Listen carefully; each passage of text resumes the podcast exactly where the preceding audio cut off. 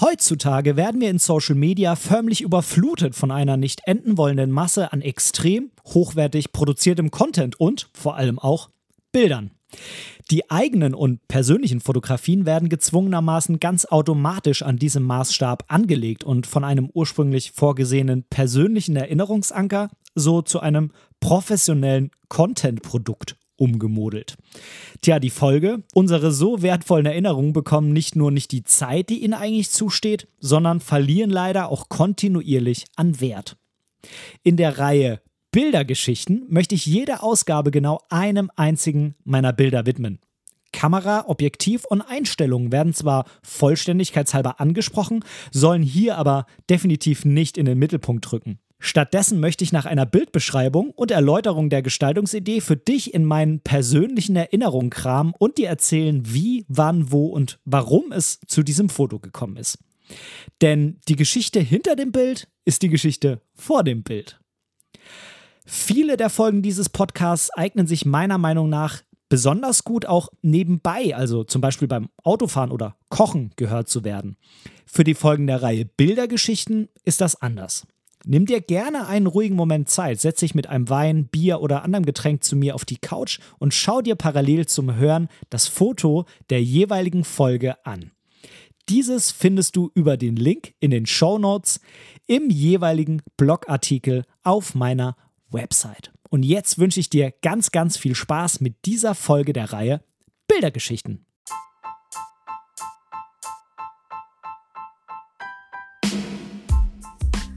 Moin und herzlich willkommen zu Momente deiner Geschichte, dem tiefgründigen Fotografie-Podcast. Ich bin der Ben und in diesem Podcast möchte ich meine Gedanken rund um die Fotografie mit dir teilen. Ich wünsche dir ganz, ganz viel Spaß beim Zuhören. So, einen wunderschönen guten Tag wünsche ich dir. Schön, dass du heute wieder bei dieser neuen Podcast-Folge von Momente deiner Geschichte mit dabei bist. So, jetzt, äh, während ich diese Folge aufnehme, muss ich jetzt erstmal meine Apple-Maus anschließen. Die hat nämlich nur noch ein Prozent, ähm, ist eben schon, äh, ja, aus gewesen und ich konnte quasi nicht aufnehmen ähm, und musste erstmal ein paar Minuten warten äh, und habe dann nochmal die Spülmaschine ausgeräumt. Ähm, dann war jetzt wieder ein Prozent geladen und ich dachte mir, jetzt muss ich aber ganz schnell diese Folge hier starten, bevor wieder äh, das Ding ausgeht. Ähm, und während des Aufnehmens kann ich sie ja jetzt aufladen. Da brauche ich sie ja jetzt nicht. Denn alles, was ich für diese Folge brauche, habe ich schon auf auf meinem Computer. Falls du äh, wieder irgendwelche Geräusche im Hintergrund hörst, Klopfgeräusche, dann ist es Julius, der gerade zu Abend gefüttert wird. Und äh, mit so einem kleinen Fläschchen, wo äh, flüssiges äh, Vitamin D drin ist, äh, dabei kräftig auf den Tisch haut, ähm, weil er das irgendwie total spannend findet. Und ähm, ja, ich finde es etwas nervig, aber äh, sei es drum. Ähm, also, falls du das Klopfen hörst, das ist es. So, was ähm, möchte ich dir heute erzählen? Ja, heute ist endlich mal wieder eine Folge Bildergeschichten, äh, was ich ziemlich, ziemlich cool finde, weil es ja schon länger keine mehr gegeben hat und ja, wir in letzter Zeit uns äh, ja ein bisschen über Technik unterhalten hatten und ich hatte auch Mike Kroner zu Gast, da haben wir viel über die Streetfotografie, über Schwarz-Weiß gesprochen und ähm, heute habe ich dir ein Bild mitgebracht, ähm, mit dem ich ja, das äh, letzte Wochenende bzw. Den, den Samstag Revue passieren lassen möchte für dich mit diesem Bild und es ist überraschenderweise passend äh, ein Schwarz-Weiß-Bild und es ist auch ein Bild, was ähm, ja meines Erachtens eigentlich ganz gut in die Thematik Street-Fotografie reinpasst. Ähm, Vielleicht mal ganz, ganz kurz zur Definition von Streetfotografie. Ja, Streetfotografie ähm, gibt es ja nicht so eine richtig festgelegte Definition. Also Street Photography, auf Deutsch Straßenfotografie oder so eingedeutscht auch Streetfotografie, ähm, ist ja so für mein Verständnis die Fotografie im öffentlichen Raum. Da müssen nicht zwangsläufig immer Menschen drauf sein und es muss jetzt mh, hm, für mein Dafürhalten auch nicht zwangsläufig auf der Straße gemacht werden, aber schon in einer Art öffentlichem Raum. Also wenn ich jetzt meine Frau zu Hause fotografiere, ähm, dann ist es jetzt eher keine Street-Fotografie. Und ähm, ich habe dir heute ein Bild mitgebracht. Ich möchte dir das kurz mal beschreiben und ähm, dann möchte ich dir mal erzählen, wie es dazu gekommen ist, dass ich, ich da war, ähm, mit wem ich da war und äh, warum ich das Foto gemacht habe. Also, ähm, wir sprechen über ein Foto, das in einem italienischen Restaurant aufgenommen worden ist. Ähm, man sieht im Vordergrund einen Tisch mit so einer Ölflasche, mit so einem Pfefferstreuer, einem Brotkorb. Ähm, man sieht Besteck auf dem Tisch. Man sieht am, am linken, äh, im linken Vordergrund sieht man ähm, eine Hand oder na, zwei Hände vielleicht. Äh, man kann es nicht genau sehen, weil es in der Unschärfe liegt. Ähm, man sieht auf jeden Fall einen aufgestützten Arm, einen kleinen Teil vom Gesicht.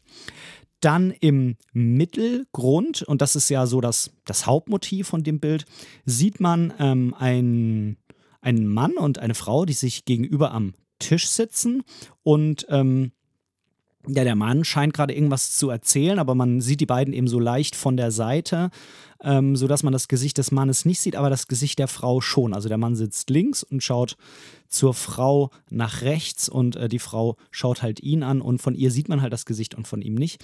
Ähm, und äh, die Frau lacht und ähm, rechts hinten äh, sieht man dann nochmal einen eingedeckten Tisch, der quasi unbesetzt ist, unberührt ist. Und durch die Glasscheibe von dem Restaurant sieht man draußen ja so ein typisches Hamburger Gebäude, ähm, wo auch, ähm, also zumindest so, so ein neues Gebäude, also nicht so ein klassisches Backsteingebäude, sondern in so einem modernen, mh, hm, ja, wie, wie, soll ich sagen, Sandstein-Stil.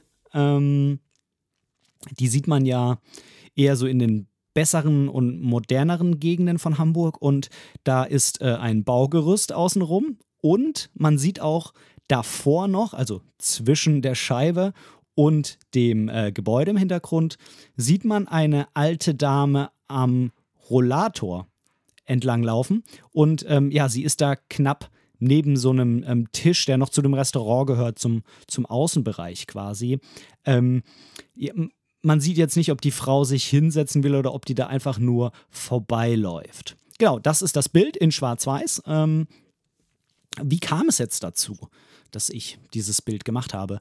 Nun, am Samstag ähm, hatten mich zwei Kumpels tatsächlich als äh, Fotograf gebucht. Und zwar war das ein Geschenk an einen dritten Kumpel. Ich kenne alle drei, zwei davon schon sehr lange. Den einen, äh, dem das äh, Shooting quasi geschenkt wurde, ähm, noch nicht ganz so lange, aber ich habe ihn auch schon vor Samstag gekannt. Und ähm, genau, wir waren in äh, Blankenese, das ist ein ähm, Hamburger Stadtteil, mh, der sehr, sehr, sehr schön ist ähm, und, hm, sag ich mal, auch so eher zu den deutlich wohlhabenderen Stadtteilen zählt. Und da waren wir zu Gast bei ähm, einem Pärchen, die habe ich vorher noch nicht gekannt. Ähm, die wohnen da in einer Doppelhaushälfte und es ist muss man sagen, wirklich eine phänomenal schöne Gegend, wo die wohnen. Ähm, das ist unweit des Elbufers. Man sieht dann auf der anderen Seite der Elbe, sieht man Kräne und äh, Industriegebäude, ähm, aber es sieht alles ziemlich schick aus und ähm, man kann halt fußläufig wirklich da in zehn Minuten von dem Doppelhaus, wo die wohnen, ähm, direkt an die Elbe laufen und wenn man hinten den Garten hochgeht, dann ist man in einem riesigen Park. Also ist wunderschön da.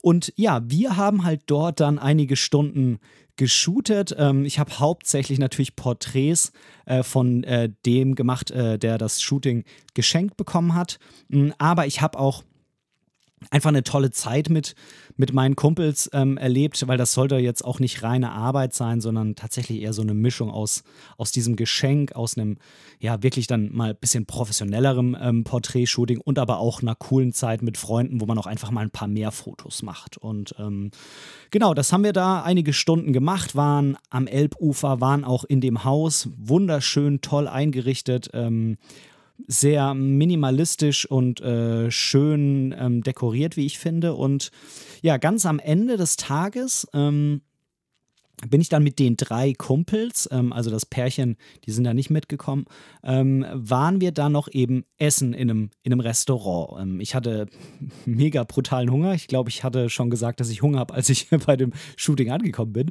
Ähm, ich hatte da nur gefrühstückt und dann war so roundabout so 17 Uhr rum und äh, dann sind äh, meine Frau mit unserem Sohn sind dann noch nach Hamburg nachgefahren gekommen und dann waren wir da eben essen. Also die drei Kumpels, meine Frau, ich und der kleine Julius. Und ähm, wir waren eben in diesem Restaurant und ähm, hatten das Essen schon bestellt und dann hat es noch ein bisschen gedauert, bis die Getränke gekommen sind und so. Und ja, ich habe mir halt das Restaurant einfach mal so angeschaut. War eigentlich so ganz cool eingerichtet. Du siehst es ja auf dem Foto. Ähm, also auch relativ modern und schick. Und ähm, dann ist mir halt dieses Pärchen am, am Nachbartisch aufgefallen. Die waren da total in ihr Gespräch vertieft und die haben einen sehr verliebten Eindruck gemacht, haben sich auch nach dem Essen dann nochmal ganz lange ähm, stehend am Tisch umarmt und dann sind die äh, von dann gezogen. Ähm, ich denke mal, entweder wohnen die zusammen und sind dann dahin oder sind äh, zu einem von den beiden dann nach Hause gegangen, um ähm, etwas Zeit zu zweit zu verbringen. Zumindest hat es äh, so einen Eindruck gemacht, dass die beiden sehr verliebt waren ineinander. Und ähm, auf jeden Fall mh, hm, fand ich, dass die eine super tolle, super tolle Vibes irgendwie zwischeneinander hatten. Die, ähm, das, also das, das Pärchen hat einfach eine, eine sehr verliebte und schöne Ausstrahlung gehabt. Und da habe ich, äh, tja, meine X100V, also ich hatte bei dem Shooting die XT4 hauptsächlich benutzt mit verschiedenen Objektiven und hatte eben dann ähm, die aber weggepackt nach dem Shooting und habe gesagt, okay, jetzt gehen wir einfach nur noch mal essen. Meine Frau und der Kleine ist dabei. Ich mache noch so ein paar äh, Fotos einfach so ähm, von uns, wie wir halt da in dem Restaurant sind und Zeit miteinander verbringen. Und da war halt für mich dann klar, okay, da kommt die in Anführungszeichen Arbeitskamera weg. Ähm, die war im Rucksack drin. Den Rucksack habe ich äh, nicht im Auto liegen lassen, ähm, auch wenn es eine gute Gegend ist. Ähm, das war mir dann doch etwas zu heikel mit der Kamera und den ganzen Objektiven ist, glaube ich, mittlerweile auch mehr als mein äh, Skoda Fabia 3 wert, äh, den ich äh, zwar neu gekauft habe, der aber jetzt auch schon hm, sieben Jahre alt ist und sehr gut gefahren wurde. Wie du weißt, fahre ich ähm, immer eine Stunde, 70 Kilometer zur Arbeit und zurück. Von daher ist der wohl nicht mehr so viel wert und ähm, dann äh, lasse ich da doch ungern die Kameraausrüstung drin liegen.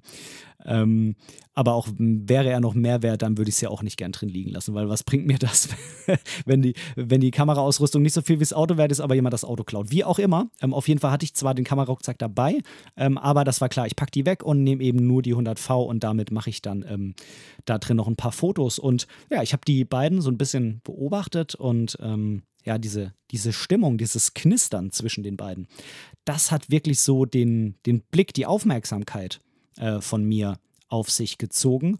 Dann kam noch dazu, dass ähm, die Lampe, ich weiß nicht, ob es die Lampe ist, die direkt darüber hängt, ähm, oder ob es äh, eine Deckenlampe war, die man jetzt nicht sehen kann. Auf jeden Fall wurde die Dame, die man rechts sieht, sehr, sehr dominant von dieser Lampe angestrahlt. Das kann man an dem Bild erkennen, wenn man ein bisschen genauer hinschaut. Auf den ersten Blick sieht man es vielleicht nicht sofort, aber auf den zweiten auf jeden Fall. Und ähm, irgendwie war das so ein Ding, wo ich sagte, okay, das äh, musst du jetzt einfach mal einfangen. Mhm. Auch mit dem Vordergrund, mit dem Tisch und so. Und dann muss ich zugeben, war es halt eigentlich auch richtig perfekt deswegen, weil im Hintergrund noch diese alte Dame mit dem Rollator vorbeigefahren ist. Ähm, das heißt, dieses Bild und ähm, das finde ich so geil. Nicht nur das Storytelling zwischen den beiden, ähm, weil wie gesagt, sein Gesicht sieht man nicht, aber man sieht halt einfach, wie verliebt und fröhlich die Frau ihn anschaut. Ähm, mir gefällt auch an dem Bild einfach diese krasse Tiefe, die man als ähm, Betrachter einfach vermittelt bekommt. Ähm, das ist mit ja, diesen 23 Millimetern ähm, äquivalenten 35 Blende 2 auf Fuji aufgenommen. Das heißt, mh, hm, ja, so, so einen tiefen äh, Schärfe-Eindruck von 2.8 auf Vollformat. Und äh, das sorgt natürlich dafür, dass der Vordergrund, ähm, gerade mit ähm, den Personen äh, an, an meinem Tisch, und auch das, was auf dem Tisch ist, so ein bisschen unscharf ist. Das, was draußen ist, auch so ein bisschen unscharf ist, aber eben dieses Pärchen halt scharf. Und dadurch, dass man halt auch diesen Vordergrund hat, ähm, unabhängig davon, dass er etwas unscharf ist, diesen Mittelgrund mit dem Motiv und diesen Hintergrund mit der Dame und dem Gebäude, ähm, hat das Bild einfach so eine mega, mega coole Tiefenwirkung. Und ähm, das hat mir im Nachhinein auf jeden Fall auch ziemlich, ziemlich an meinem Bild gefallen. tja, die beiden sind dann irgendwann abgedüst und äh, ja, dann hat sich da, glaube ich, jemand anderes hingesetzt, ähm, was deutlich weniger spannend war und ich war dann doch sehr, sehr froh, dass ich das Foto gemacht habe. Mhm. Man kann jetzt natürlich wieder Ewigkeiten drüber diskutieren, ob das ähm, richtig ist, da einfach jemanden zu fotografieren und den zu zeigen, weil die Frau kann man im Profil schon ganz gut erkennen. Jetzt ist nicht ihr ganzes Gesicht drauf, aber man erkennt das schon. Von allen anderen auf dem Bild nicht.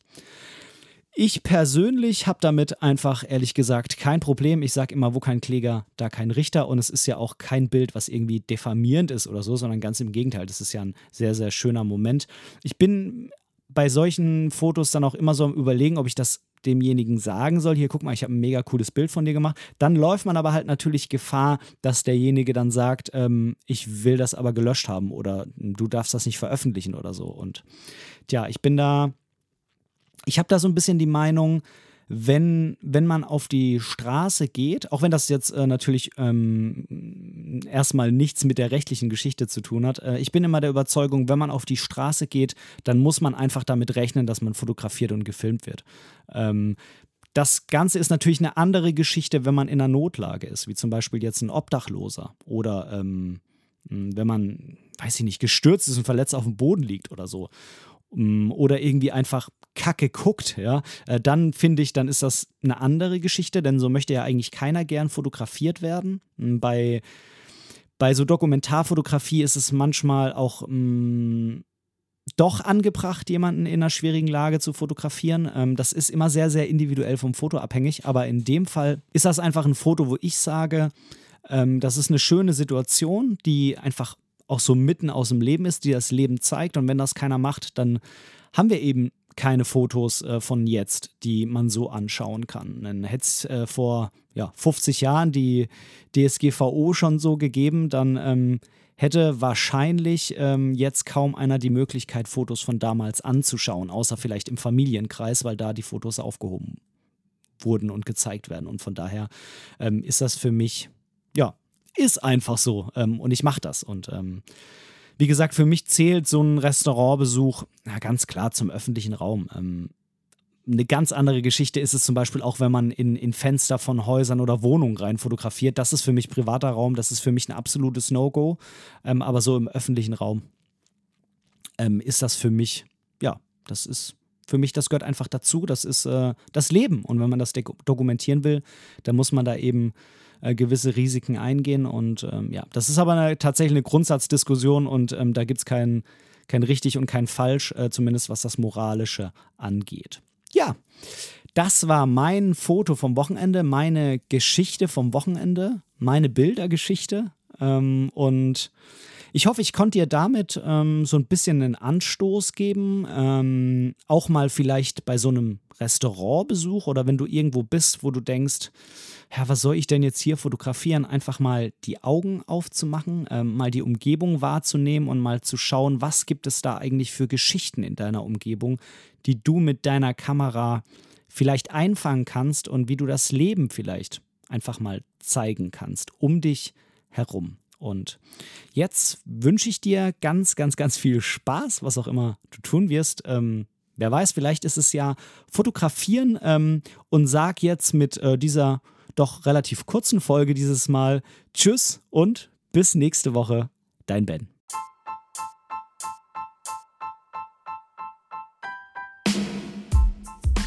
An dieser Stelle möchte ich Danke sagen. Danke, dass du mir für diese Episode dein Ohr geliehen hast, denn als Hörer bist du natürlich der wichtigste Teil dieses Podcasts. Wenn du irgendwelche Verbesserungsvorschläge hast oder Teil dieser Show werden willst, dann melde dich einfach bei mir irgendwo auf meinem Social Media. Die ganzen Links findest du unten in den Show Notes.